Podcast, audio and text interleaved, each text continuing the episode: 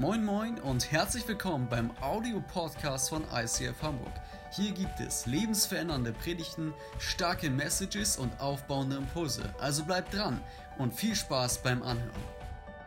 Herzlich willkommen, einen fröhlichen ersten Advent. Willkommen in der Weihnachtszeit. Schön, dass du da bist. Schön, dass ihr online mit am Start seid. Und natürlich liebe Grüße an unsere Freunde in Schwedeneck, ganz oben an der Ostseeküste. Wir wünschen euch auch einen richtig guten Sonntag. Ich weiß, äh, die Leiter dieses Standorts sind heute krank. Ich glaube, ihr trefft euch heute dezentral in den Wohnzimmern. Aber wie cool ist es, egal wie ihr euch trefft, wir sind mit euch verbunden und das ist richtig, richtig cool. Hey, bist du gut, bist du schon gut gestartet? Wärst schon so ein bisschen in Weihnachtsfeeling, so richtig in Weihnachtsfeeling?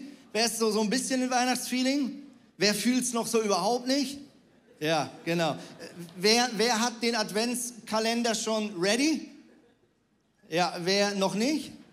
Sorry, dass ich jetzt ein bisschen Stress auslöse jetzt, wo wir mal das früh hingekriegt haben als Familie Pandim, tatsächlich schon vor einer Woche am Samstag sind wir losgezogen. Jedes Kind hat ein Budget bekommen. Jeder darf sechs Geschenke machen. Vier Personen, sechs, 24. Ja, genau. Ich habe es auch nach drei Monaten dann ausgerechnet, dass das dann aufgeht. Das Dumme ist nur, wir haben jetzt einen Hund. Die Frage ist, darf der mitmachen oder nicht?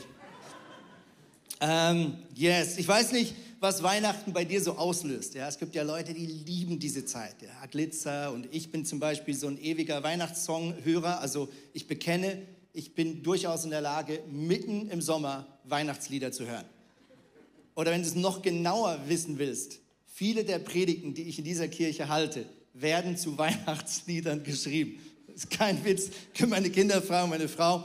Es löst immer wieder Erstaunen aus. Aber ich liebe Weihnachtsmusik so doll, dass ich sie den ganzen Jahr über hören kann. Aber ich weiß auch, dass Weihnachten nicht für jeden das Gleiche ist. Ja, manch einer sagt Weihnachten, da werde ich in eine Situation gezwungen, vielleicht Leuten wieder zu begegnen, wo du den Rest vom Jahr eher versuchst, einen Bogen drum zu machen. Vielleicht ist das Verhältnis zu deinen Eltern nicht wirklich gut. Vielleicht triffst du wieder auf irgendwo Scheidungen und so weiter und so fort. Ich weiß, für viele von euch ist das auch eine Zeit, die emotional ist. Bei mir, by the way, auch. Ich merke jedes Jahr, so Ende November kommt so eine Schwere auf mein Herz. Ähm, und ich wundere mich dann jedes Jahr neu, was, was triggert das jetzt? Ja, also was, was löst diese Schwere aus?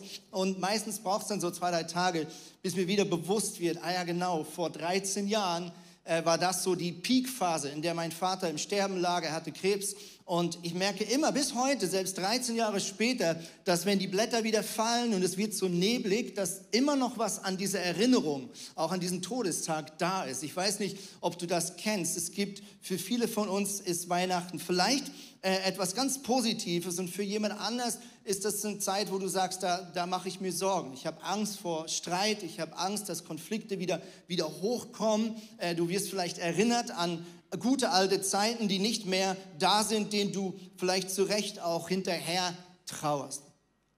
Ähm, wir möchten in den nächsten drei Wochen, heute und die nächsten zwei Sonntage, über die Kraft von Vergebung sprechen. Ich freue mich, dass nächste Woche René und Ilana Schubert vom ICF Wien hier sein werden. Wer die Geschichte von René ein bisschen kennt, dieser Mann hat crazy Vergebung erlebt. Eine Woche später dann ist Hanok da mit seiner Frau. Ich freue mich mega, dass wir sie gewinnen konnten und ich lade dich mega ein, nicht nur selber dabei zu sein, sondern Freunde einzuladen. Nicht nur zum Christmas Musical, sondern vielleicht auch schon zu den nächsten zwei Sonntagen. Ja, oder vielleicht schickst du diesen Podcast an eine Person, von der du weißt, das ist eine Predigt, die genau für ihn oder sie genau jetzt dran ist. Und ich möchte dich vor allem bitten, dass du selber diese Weihnachtszeit nicht an dir vorbeiziehen lässt.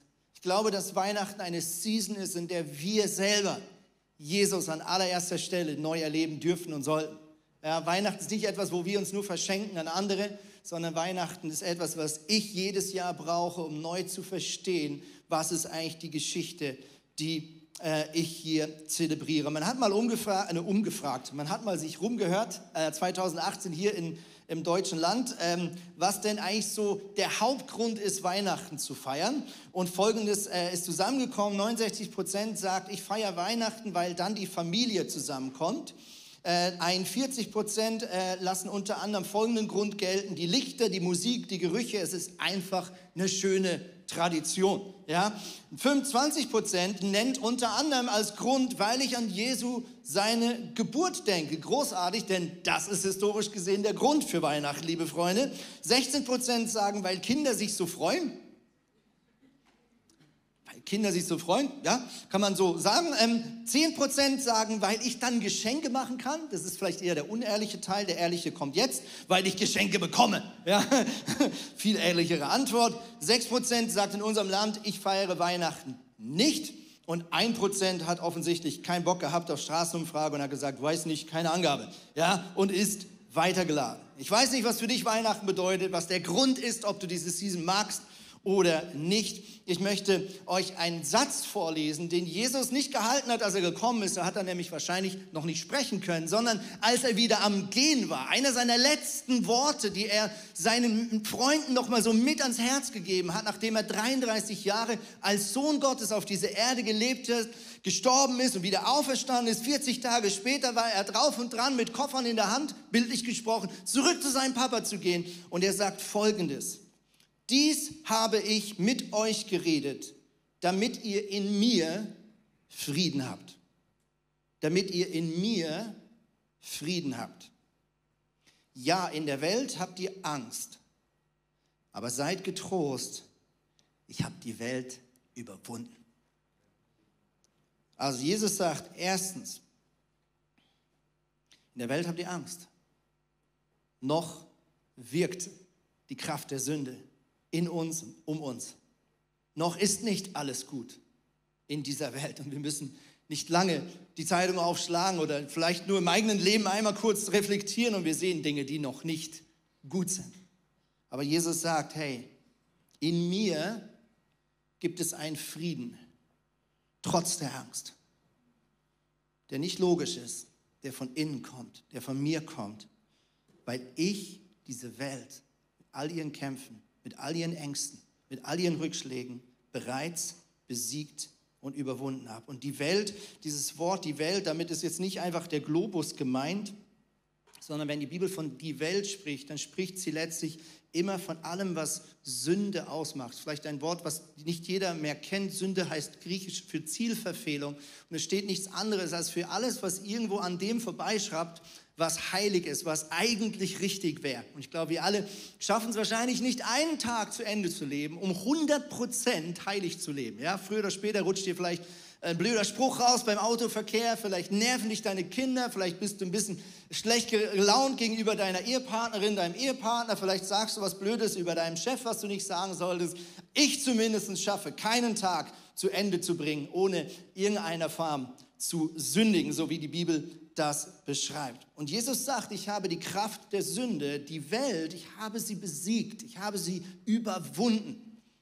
Und das ist der Zuspruch, den wir zelebrieren an Weihnachten.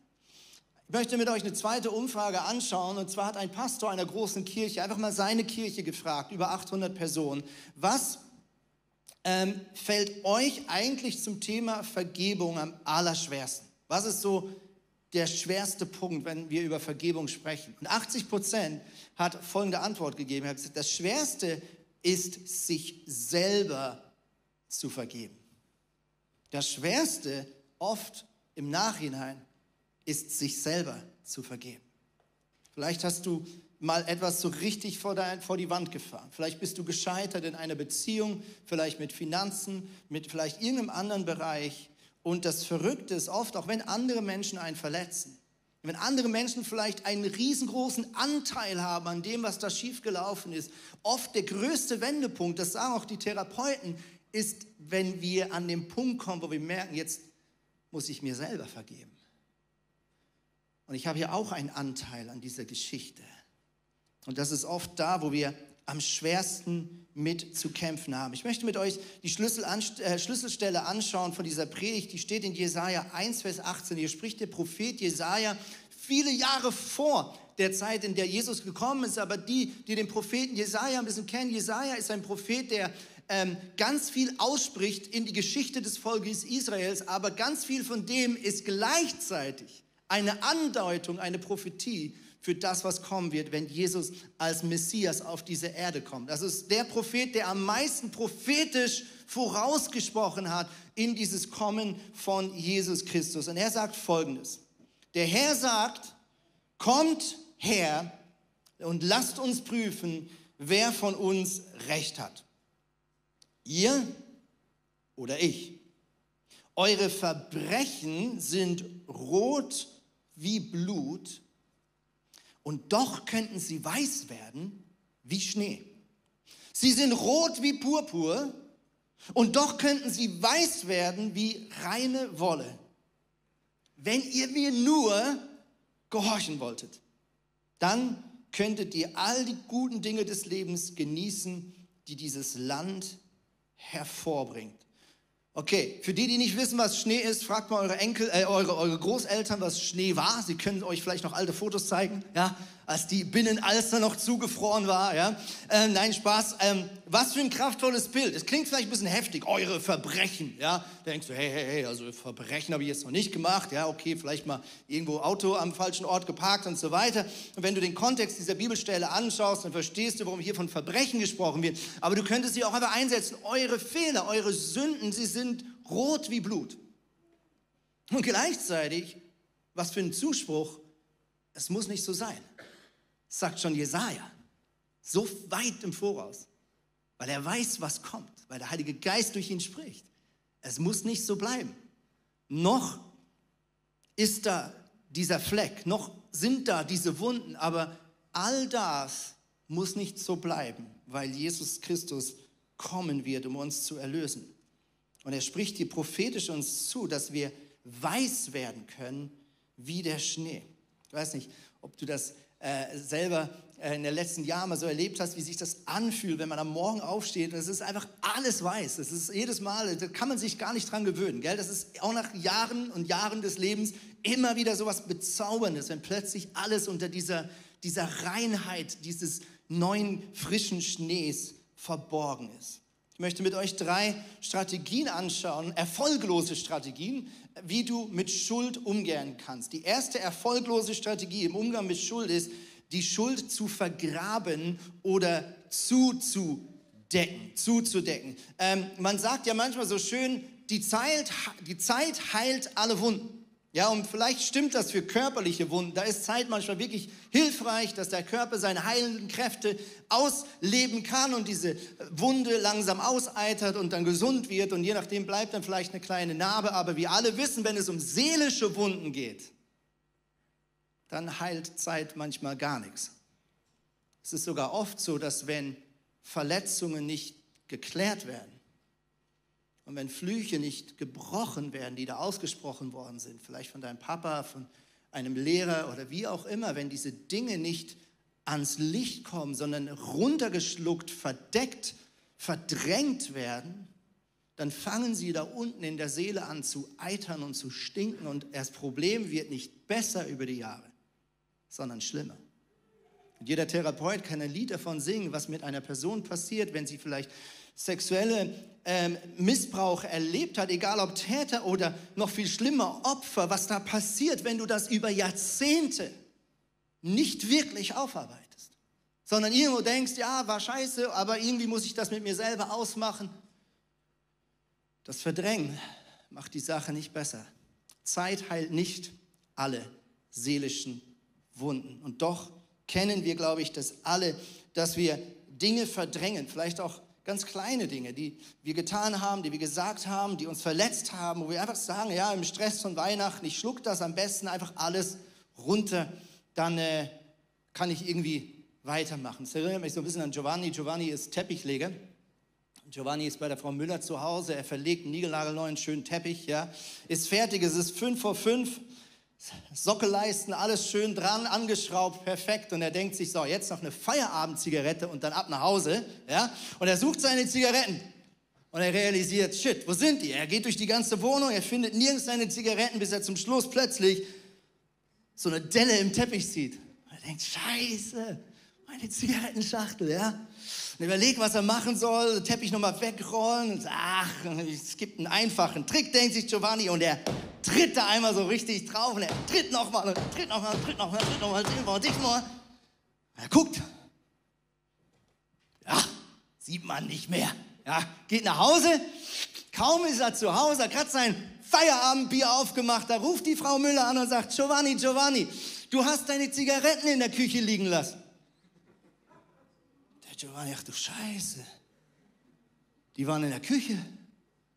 Er sagte, ja, okay, und mit dem Teppich sind Sie zufrieden, Frau Müller? Dann sagt sie, ja, mit dem Teppich schon, aber Giovanni, ich kann meinen Hamster nicht mehr finden. ja, sorry, Frau Müller. Ja, du kannst deine Fehler oder Dinge, die dich verletzt haben, Fehler anderer Dinge schon unter den Teppich kehren. Aber früher oder später wird dieser Hamster da anfangen zu faulen und Frau Müller wird früher oder später rausfinden, was du getan hast. Sprüche 28, Vers 13 heißt es, wer seine Sünden verheimlicht, dem wird es nicht gut gehen.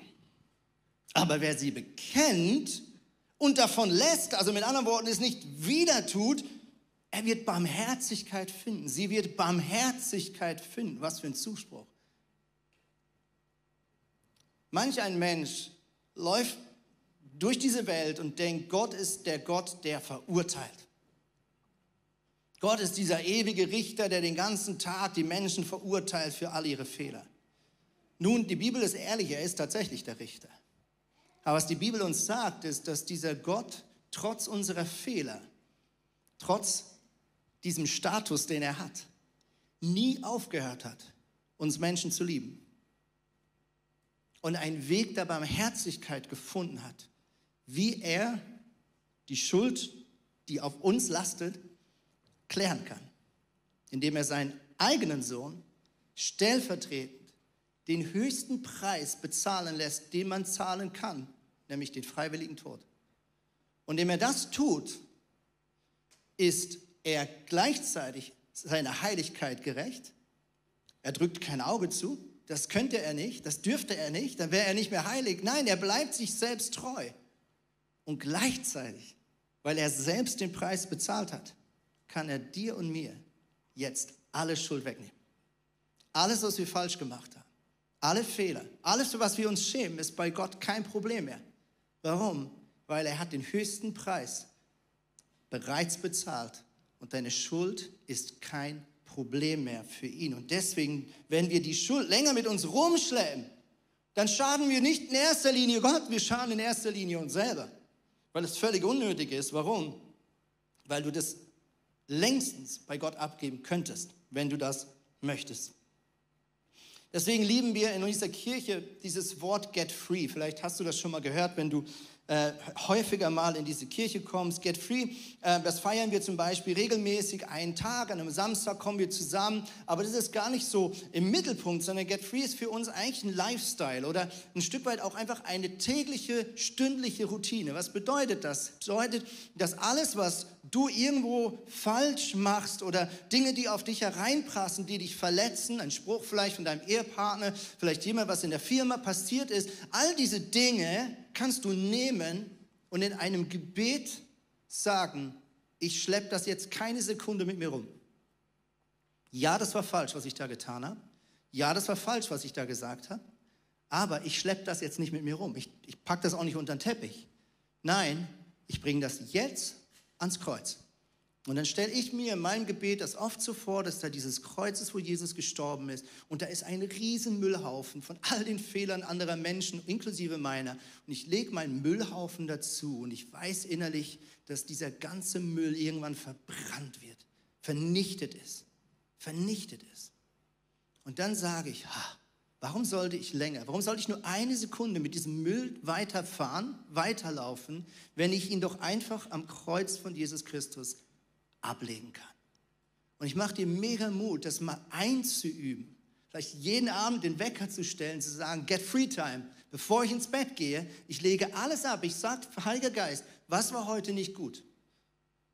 Ein Gespräch, etwas, das du gesehen hast, angeschaut hast, und dann legst du es ab.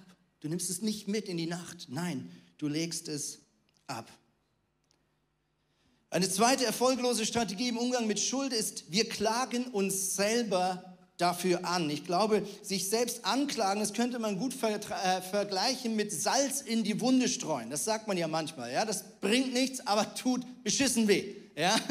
Ähm, und Salz in die Wunde streuen ist ein bisschen das Gleiche. Ja? Das ist, es, es macht die Sache nicht besser, sondern einfach nur schlimmer. Und doch, glaube ich, kennt jeder von uns diesen Moment, wo wir uns selbst verurteilen. Und wir haben vorhin schon gesehen, das ist das, was uns am schwersten fällt, nämlich uns selbst vergeben zu können. Ich möchte mit euch eine Geschichte anschauen von einem Mann aus der Bibel, der wird in der Bibel als großes Vorbild genannt. Er, nennt, er wird genannt von Gott selber. Er ist ein Mann nach meinem Herzen. Seine Lieder und Gedichte und Meditationen sind die sogenannten Psalmen. Sie waren so schön und haben Gott so gut gefallen, dass sie bis heute in der Bibel nachgelesen werden können. Unter seiner Herrschaft ging es dem Volk Israel besser als je zuvor und je danach. Mit anderen Worten, ein riesengroßes Vorbild. Aus seiner Nachkommenschaft ist sogar Jesus äh, gekommen. Ja, mit anderen Worten, es ist so ein richtiger Edelmann.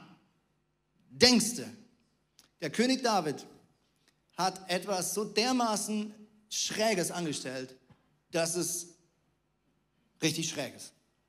Wollen wir es anschauen miteinander? Also, was ist passiert? König David sollte eigentlich dort sein, wo er als Vorbild sein sollte, nämlich bei seinem Herr. Sein Herr kämpft nämlich immer noch ähm, und nimmt Land ein, was Gott dem Volk Israel ursprünglich schon versprochen hat. Er selber ist aber nicht da, sondern macht einen auf faul und hängt in seinem Palast. Und das heißt, in der Mittagszeit war er draußen auf seinem Rooftop, ja, auf seiner Rooftop-Bar und er blickte hinab auf andere Rooftops und er sah, oh, da ist ja die hübsche Nachbarin, Bathseba hieß sie. Und er sieht sie und das kurze Sehen ist nicht das Problem. Die Frage ist, was tust du jetzt? Schaust du weg Swipest du weiter oder bleibst du? Und er swipet nicht weiter. Nicht nach links, nicht nach rechts. Nein, er bleibt da und er guckt. Und seine Fantasie fängt an zu reagieren. Und was passiert? Seine Fantasie wird zu stark, seine Lust wird zu doll. Er missbraucht seine Macht als König und lässt diese Frau in seinen Palast kommen und schläft mit ihr. Und er denkt, naja, wird ja niemand rausfinden. Warum? Der Mann namens Uriah von dieser Frau Bathseba war an vorderster Front im Krieg, war ein Anführer. Und er denkt sich, wird niemand merken. Aber wie das halt so ist, Bathseba wird schwanger. Und weil Uriah seit Monaten nicht da war, wird Uriah ein großes Fragezeichen haben, wenn er nach Hause kommt. Und Bathseba hat nicht mehr den Bauch, den sie mal hatte. Und David realisiert, scheiße, ich habe das doch unter den Teppich gekehrt und ordentlich draufgetreten, wie um alles in der Welt, kommt das jetzt doch raus. Und er überlegt sich folgende Strategie. Er holt Uriah mit anderen ähm, Anführern zurück und er ehrt sie. Ja, er ehrt sie und sagt, ich möchte einfach mal Danke sagen, dass sie so einen guten Job macht im Militär, dass sie so gut für mich kämpft. Und er lädt sie ein zu einem leckeren Essen mit Wein und allem. Und er sagt, ihr dürft gerne heute Nacht bei euren Frauen schlafen. Ja, die Männer hatten seit Monaten wahrscheinlich keinen Sex mehr, waren so richtig verzweifelt. Geht euren Frauen einfach mal, gönnt euch. Ja? Und Uriah, das Humor Gottes, Uriah ist so ein Edelmann, dass er sagt, nee, wenn meine Männer, die ich anführe, nicht bei ihren Frauen sein können heute Nacht, werde ich das auch nicht tun. Und er verzichtet darauf, sondern pennt vor der Stadt bei den anderen Soldaten. Mit anderen Worten, er schläft nicht mit seiner Frau. Und David denkt, scheiße, mein Plan geht nicht auf. Ja? Es noch abgefahrener. Er schreibt einen Brief an den Kommandant und er befehlt einen Angriff auf eine Stadt. Und dieser Angriff ist völlig zum Scheitern verurteilt. Also er befiehlt einen Angriff zu machen, von dem klar ist, dass die, die vorne angreifen, fallen werden. Und Uriah, er weiß, ist ein Edelmann, der wird seine Männer da nicht reinschicken. Wenn er diesen Befehl weitergeben muss, wird er nur schon aus Vorbildsgründen sagen, ich gehe voraus. Und er plant bewusst einen Mordanschlag, einen verdeckten Mordanschlag, nicht nur auf Uriah, sondern wahrscheinlich auf viele andere Männer, die alle sterben mussten, nur weil David sein Geheimnis irgendwie hüten wollte. Uriah stirbt. David schweißt sich den, schweißt sich den Stirn. Ihr wisst, was ich meine. Und er denkt, das Problem ist gelöst. Bis ein Mann, ein Prophet namens Nathan auf ihn zukommt, sagt, muss man mit dir reden. Und er lässt ihn rein. Nathan erfindet eine Geschichte, wie so ein Gleichnis, so eine Parabel, um zu erklären, was David da eigentlich gemacht hat. Und David merkt nicht, dass von ihm gesprochen wird. David wird so sauer, dass er sagt, diesem Mann gebührt der Tod. Und erst dann sagt Nathan, du David, du bist dieser Mann. Ich rede die ganze Zeit von dir. Und David bricht zusammen.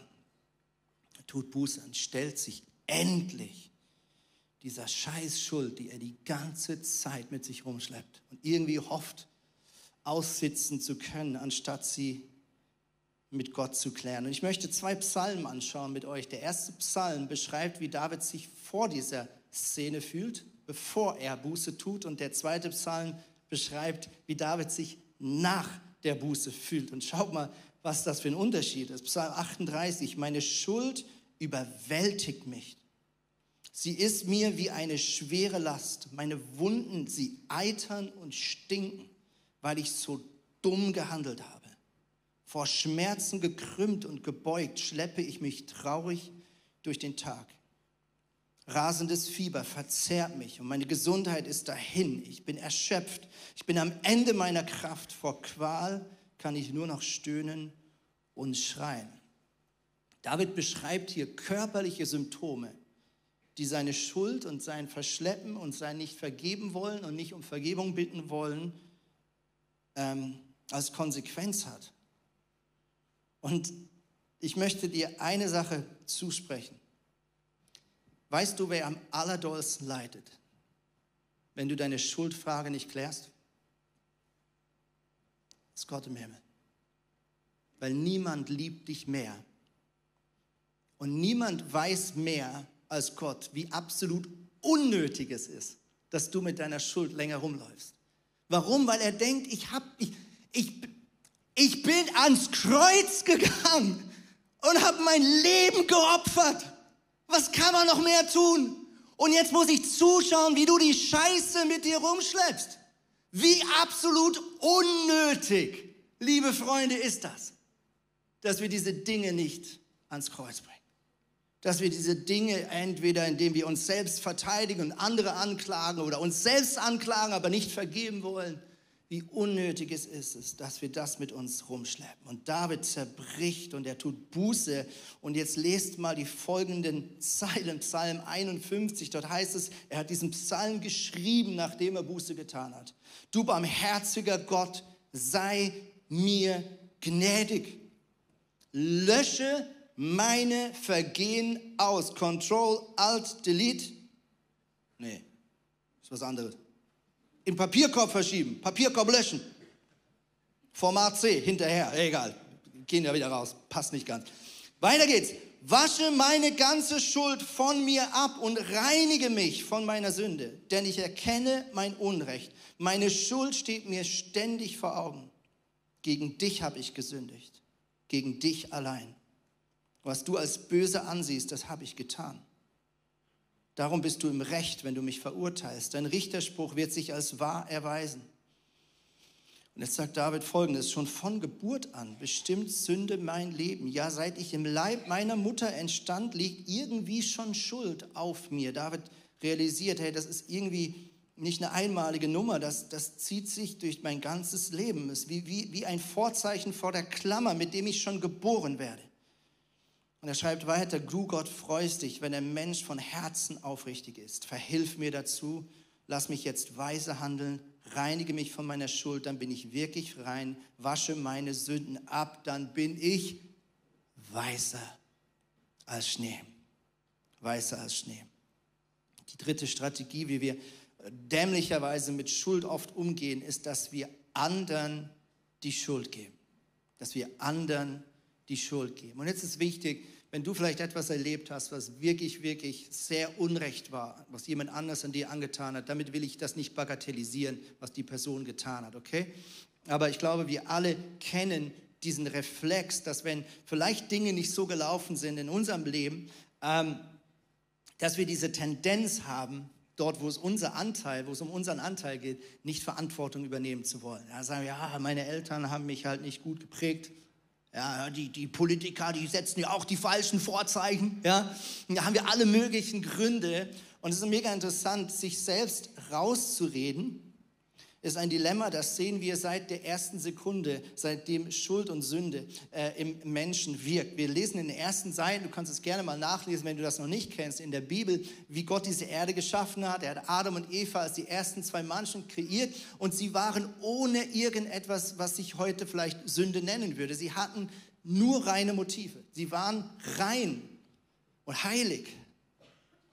Und Gott hat nur eine kleine, einen kleinen Exit Exit-Button eingebaut in diese Schöpfung. Er sagt, von diesem einen einzigen Baum, von dieser einen einzigen Frucht sollt ihr nicht essen, als ein Zeichen, dass ihr diese Liebesbeziehung wollt.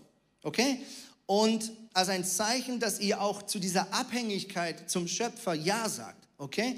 Und viele von euch kennen die Geschichte, der Gegner von Gott, die Bibel nennt ihn Teufel, kommt in Erscheinung, er versucht Adam und Eva und beide nehmen genau diesen Exit-Button. Sie beißen diese Frucht und sagen letztlich damit, dass sie Gott nicht 100% vertrauen wollen. Und jetzt ist so interessant, was passiert, wenn wir da weiterlesen, weil wir sehen im nächsten Moment folgende zwei Kräfte. Wir sehen Scham und wir sehen Stolz. Wir sehen Scham und wir sehen Stolz. Es heißt davor, Adam und Eva waren nackt, aber sie schämten sich nicht. Warum? Sie hatten sich vor nichts zu fürchten. Es gab kein Unrecht auf dieser Welt, es gab keine verurteilenden Gedanken, es gab keine Bewertung von einem anderen Menschen. Mit anderen Worten, sie waren eingetaucht in diese vollkommene Liebe Gottes. Und in dieser vollkommenen Liebe musst du dich vor nichts schämen, vor nichts fürchten. Dementsprechend liefen sie nackt durch die Gegend und sie fühlten sich komplett wohl damit, bis in dem Moment, wo Sünde kam.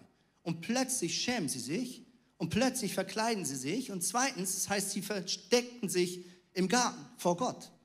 Also plötzlich ist da dieser Reflex, sich vor Gott zurückzuziehen, zu verstecken, etwas für sich zu behalten, unter den Teppich zu kehren. Und es das heißt dort so schön, Jesus suchte nach ihnen und er rief ihren Namen und er fand sie und er stellte sie. Sagte, hey, warum habt ihr das gemacht? Jetzt kommt der zweite Punkt. Stolz. Was antwortet Adam auf die Frage, warum hast du von dieser Frucht gegessen? Er sagt, die Frau, die du mir gegeben hast. Mit anderen Worten, äh, Eva ist schuld und du bist schuld, aber ich nicht. Ja, also da siehst du, wie dämlich stolz ist. Ja, Adam könnte, müsste sagen, total scheiße. Vollkommen richtig, du hast mir gesagt, ich habe es gemacht. Voll dumm. Absolut scheiße. Nee, was sagt er? Naja, Eva hat mir das gegeben. Ja? Und um ehrlich zu sein, Gott, also du hast Eva geschaffen. Mit anderen Worten, allen anderen die Schuld geben, aber bloß nicht sich selbst, ja? Mich das erinnert mich so an mich selber. Ja, das erinnert mich so, alle anderen sind schuld, nur ich bin das weiße Lamm, ja?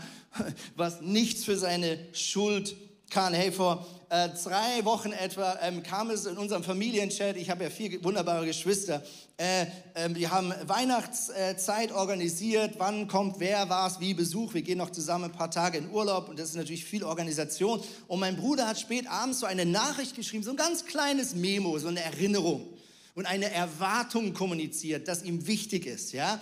Und irgendwie war das überhaupt nicht böse gemeint, aber irgendwie hat diese Nachricht bei mir so alle Musikantenknochen meiner Seele gleichzeitig erwischt. Ja? Mit anderen Worten, er hat, das hat mich so getriggert, dass ich etwas getan habe, was ich genau weiß, man nicht tun sollte, wenn man sauer ist, nämlich einen Konflikt schriftlich versuchen zu klären. Du weißt, dass du das nicht tun sollst, ist dir scheißegal. Spät abends schreibe ich so eine Nachricht zurück und ich weiß, es ist nicht richtig, aber ich habe es getan. Ja, schon am nächsten Morgen stehst du auf und du denkst, gestern Abend fühlte sich das irgendwie so richtig an, aber jetzt, wo ich das nochmal lese, äh, fühlt sich nicht mehr so gut an. Was war die Konsequenz? Ein langes, klärendes Vergebungsgespräch mit meinem Bruder, musste mich entschuldigen, habe ihn angegriffen, ein Entschuldigungsgespräch mit meiner Schwester, die auch noch davon involviert ist. Zum Schluss noch eine Entschuldigungsnachricht in den Familienchat, dass es mir leid tut. Und jetzt kommt das Allerschlimmste, ich musste meiner Mama anrufen und mich entschuldigen. Das ist wirklich hart. Ja, jetzt kommt der Punkt. Ich habe letztens äh, etwas gesucht, weil es ging ja jetzt darum, Organisation, wann be äh, besucht wen. Und wenn du jetzt von unten hochscrollst, die Geschichte rückwärts liest, dann ist es plötzlich so eine gute Geschichte, weil da siehst du plötzlich Nachrichten. Hey Andreas, vielen Dank für deine Ehrlichkeit. Ich vergib dir gerne, hab dich lieb. Und der nächste schreit, hey, so genial, dass wir das klären konnten. Die Vergebung von Gottes hat so Kraft. Habe euch lieb. Herzchen, Herzchen, Herzchen, Herzchen, Herzchen. Und versteht ihr, geht ja nicht darum, einfach diese blöde Schuld loszuwerden, sondern Vergebung fühlt sich wirklich an, wie wenn du am Morgen aufstehst und da liegt einfach 40 Zentimeter Neuschnee. Und du denkst, das gibt's ja nicht. Zwick mich einer, wie schön ist mein Leben. Wie diese Schönheit von Vergebung, Diese, da ist so eine Schönheit drin, Freunde. Das können wir uns unmöglich entgehen lassen. 2. Korinther schreibt Paulus an die Christen dieser Stadt, ist jemand in Christus. Also wenn jemand diese Vergebung angenommen hat, dann ist er eine neue Kreatur. Das Alte ist vergangen, siehe, Neues ist geworden. Mit anderen Worten, Gott macht einen kompletten Reset von dir. Der, der, der tut nicht renovieren. So ein bisschen Schwamm drüber, ah, okay, von außen sieht man sich. Nein, der macht Ende aus die Maus. Und das feiern wir, wenn wir taufen. Wir gehen ins Grab, der alte Mensch stirbt und ein neuer Mensch, ohne alte Zutaten, ein neuer Mensch wird geschaffen. Und der ist ohne Sünde. Und das ist meine Identität. Meine Identität in Jesus ist, ich bin ohne Sünde. Und deswegen kann ich, kann ich das ab, abwaschen, weil es ist nicht mehr meine Identität. Es ist überhaupt nicht was, für was ich mich noch schämen muss. Du kannst es einfach ablegen, weil es gehört nicht mehr zu dir. Gott hat schon lange nicht mehr daran getickert. Das ist schon längstens ab. Die einzige Frage ist, schleppst du es unnötigerweise trotzdem mit dir rum? Entweder die Wut auf dich selbst oder vielleicht auch diese Wut auf jemand anders. Ich freue mich, dass Sebastian uns jetzt zum Abschluss seine Geschichte erzählen wird, seine ehrliche Geschichte. Ich schätze das mega, dass du das erzählst, Sebastian, wie er Vergebung erleben durfte. Gebt ihm einen fetten Applaus. Come on.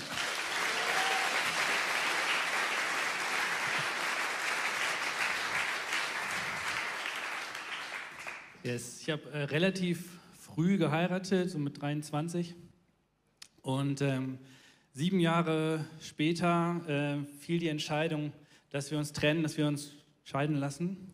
Und für mich ist in, ist in dem Augenblick echt meine Welt zusammengebrochen, weil das Wort Scheidung bis dahin in meinem Wortschatz und auch in meinem Denken eigentlich überhaupt nicht vorkam. Das, das gab es nicht. Ähm, es war nicht das, wie ich leben wollte. Ähm, genau, und dementsprechend hart hat mich das getroffen. Ähm, und ja, klar, also es gehören immer zwei dazu. Jeder hat seinen Anteil daran. Ähm, und genau wie Andi das eben auch schon, schon gesagt hat, mir ist es nicht so schwer gefallen, meine Ex-Frau zu vergeben und irgendwie ihren Anteil, die sie dran hatte, ihr Vergebung zuzusprechen und äh, sie durch Gottes Sicht zu sehen. Ähm, das ging nach einer Zeit. Ähm, aber mir selber das zu vergeben, ähm, das war eine ganz andere Geschichte. Ich, ich habe mich als, als Versager gefühlt, der, der noch nicht mal seine eigene Ehe ähm, auf die Reihe kriegt. Ähm, ja, auch vor Gott. So, ich habe versprochen, bis dass der Tod uns scheidet. Und das habe ich nicht gehalten. Das, ähm, und, und das lag so auf mir oder das nagte in mir. Und ähm, genau, das war eine ganze Zeit ähm, wo ich damit rumgelaufen bin. Und ähm, genau, irgendwann, ich glaube, das war sogar äh, nach einem Get Free, die Celebration, ähm, ich stand im Gottesdienst und auf einmal, ich kann es nicht genau erklären, aber auf einmal hat Gott mir diese Vergebung irgendwie, irgendwie geschenkt oder ich konnte sie annehmen auf einmal und ähm, habe einfach gespürt, diese, Last, wie sie weg ist und ja genau die Schönheit der, der Vergebung habe ich, habe ich gesehen und konnte das annehmen. Und äh, das war so ein befreiendes Gefühl und diese Kraft konnte ich einfach spüren. Ähm, und ich bin Gott einfach so dankbar dafür, dass er, dass er mir da reingeholfen hat, dass er mich da, mit da durchgeholfen hat. Und auch, dass wir da, oder dass ich da nicht stehen geblieben bin, sondern dass er mit mir weitergegangen ist und dass ich jetzt im August diesen Jahres äh, durfte ich nochmal heiraten. Genau. Und äh, genau. Ich bin einfach super dankbar dafür, ja, wie Gott einfach wirkt und wie er, ähm, ja, wie sagt man so schön, auf krummen, auf krummen Zeilen gerade schreibt und einfach die Kraft der Vergebung. Genau. Yes, wow. Vielen, vielen Dank. Dankeschön. Was für eine kraftvolle Geschichte. Und ich glaube wirklich, dass genau dieser Punkt, diese Vergebung, ist, ist der Boden, auf dem Gott neue gute Dinge bauen kann. Das ist so wichtig. Und da ist er manchmal geduldig, manchmal sehr geduldig und wartet, bis wir bereit sind. Und wenn du selber merkst, dass du nicht sich das so anfühlt, wie Sebastian es beschrieben ich kann es nicht, will, aber ich kann nicht, dann ist das genau der Punkt, wo du Jesus sagen kannst, ich will, ich will, mach mich ready. Und dann wird Gott kommen zu seiner Zeit und wird dich befähigen. Hey, ich wünsche mir, dass wir einen kurzen Moment die Augen schließen. Wir werden jetzt ein Gebet hören. Das ist zwar eigentlich ein Videoclip, aber ich hatte gerade irgendwie diesen Impuls, dass es vielleicht kraftvoller ist, wenn wir dieses Gebet hören. Wenn du möchtest, darfst du natürlich auch schauen, wenn das dich mehr anspricht. Aber es ist ein Gebet ähm, von Chanel hier aus der Kirche, ein Spoken Word Beitrag, wo sie ein ganz ehrliches Gebet, einen Wunsch nach Vergebung Gott gegenüber formuliert.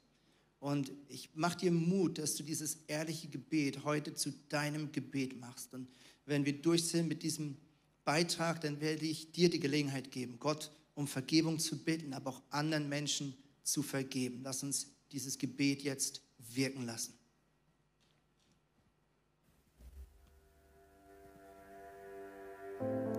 Vater, bitte vergib mir. Ich komme jetzt zurück zu dir. Irgendwas ließ mich vor dir fliehen und nicht mehr Hilfe suchen vor dir knien. Dabei bist du doch der, der in jedem Moment bei mir ist, der mich gerade in dunklen Zeiten niemals vergisst. Als mich Schuldgefühle plagten, wagte ich es nicht mehr, all die Dinge aus deiner Perspektive zu sehen. Nein, ich wollte nur noch flüchten, wollte lieber gehen als meine Scham mich zu erdrücken versuchte und ich mein Leben verfluchte. Selbst da hast du meine Hand gehalten und doch konnte ich meine Hände nicht falten. Als ich Wut in mir spürte, richtete ich sie gegen mich und auch damit verletzte ich nicht nur mich, sondern auch dich. Und als ich die Tränen auf meinem Herzen sah, da kam ich mir nicht endlich selber nah und ließ dich in den Schmerz hinein. Nein, ich wollte lieber nur noch alleine sein. Ich fing an, mein Leben zu verfluchen, statt bei dir nach Hilfe zu suchen. Ich wollte all die Dämonen vertreiben, aber konnte ihre Stimmen nicht länger vermeiden. Sie durchfluteten meinen Verstand, bis ich mich nur noch am Boden wiederfand. In deine Nähe traute ich mich längst nicht mehr. All die Probleme erschienen zu schwer und ich war längst kraftlos und leer. Ein tiefer Graben schob sich zwischen uns. Und als das Licht verschwand, löste ich mich aus deiner Hand. Aber du, du nicht. Du hieltst an mir fest. Du versprachst mir, dass du mich niemals alleine lässt. Du bist ein liebender Vater, der all die Kämpfe sieht und der mitkämpft und nicht einfach flieht. Du bist ein Vater, der mich mit offenen Armen empfängt, der mich nicht verurteilt, sondern mich stattdessen neu beschenkt. Du bist ein Vater, der mir in meinen Gefühlen liebevoll begegnen will. Einer, der Wut, Trauer und Schmerz kennt und nicht darüber schweigt, sondern mitleidet und an meiner Seite bleibt. Du bist ein Vater, der mich bedingungslos liebt egal welche Zweifel es jemals in mir gibt. Du bist ein Vater, der auch dann zu mir hält, wenn scheinbar alles auseinanderfällt. Du bist da und du bleibst immer nah. O Vater, o Vater, Vater, bitte vergib mir. Ich komme jetzt zurück zu dir. Und lass uns einen kurzen Moment die Augen geschlossen halten. Vater, vergib mir, ich komme jetzt zurück zu dir. Das Ziel von Vergebung ist immer Wiederherstellung, dass du im Hause deines himmlischen Vaters leben kannst. Im Hier und Jetzt. Im Hier und Jetzt. Ich möchte jetzt zwei Gebete sprechen. Das erste ist für all diejenigen, die heute vielleicht zum ersten Mal oder ganz neu innerlich sehen, dass sie diese Vergebung brauchen. Wenn du das bist und du vielleicht noch nie dieses Angebot von Jesus in Anspruch genommen hast, dass er deine Schuld reinwäscht und wegnimmt und dich neu macht, eine neue Kreatur, dann darfst du die folgenden Zeilen jetzt, egal ob zu Hause oder hier im Saal, mit mir mitbeten. Jesus, danke für mein einmaliges Leben. Danke für deine unendliche Liebe. Heute bringe ich dir all meine Enttäuschungen, meine Fehler und Sünden. Danke, dass du mir vergibst. Und danke, dass du mir deinen Frieden schenkst. Von jetzt an bist du der Mittelpunkt meines Lebens. Bitte leite und bitte segne mich.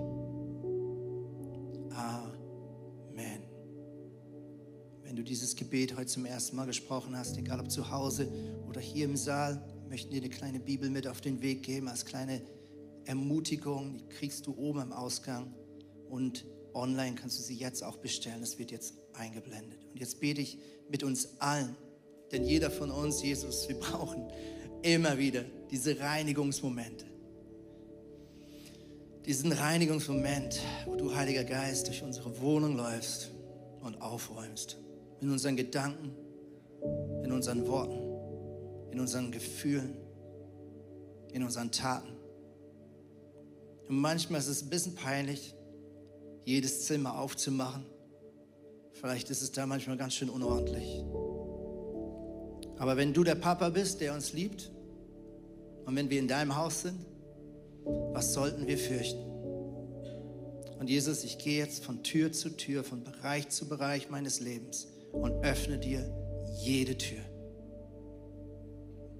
Und selbst da, wo ich bisher gesagt, nee, da gehen wir auf gar keinen Fall nochmal rein. Und selbst wenn es mir wahnsinnig schwer fällt, entscheide ich mich jetzt, diese Tür mit dir zu öffnen. Und jetzt kommt der Punkt, liebe Freunde, es ist gerade ganz, ganz wichtig. Wenn du dieses Bild jetzt hast von diesem Zimmer, nicht du musst da reingehen. Jesus geht da rein. Okay? Jesus geht da jetzt rein. Jesus geht in diese Geschichte, die dir wehgetan hat. Nicht du. Jesus geht da rein. Jesus räumt auf. Du kannst nichts tun. Das ist viel zu groß für dich. Das kann Jesus. Aber Jesus alles. Kann alles. Und alles, was in diesem Zimmer drin ist, egal wie viel Angst es dir macht, muss jetzt auf der Stelle gehen im Namen von Jesus Christus und darf nie mehr zurückkommen. Darf nie mehr zurückkommen. Weil Jesus da drin ist. Weil Jesus Christus da drin ist. Weil er die Autorität hat und sich alles beugen muss. Jeder Fluch, jeder teuflische Gedanke, jede noch so schlimme Tat. Alles muss zerfallen und zerbrechen und verschwinden und sich auflösen in nichts im Namen von Jesus Christus deine Liebesstärke. Und dieser Schnee ist nicht einfach ein kitschiges Bild, sondern pure Realität. Wir sind frei. Frei. Im Namen von Jesus Christus. Amen.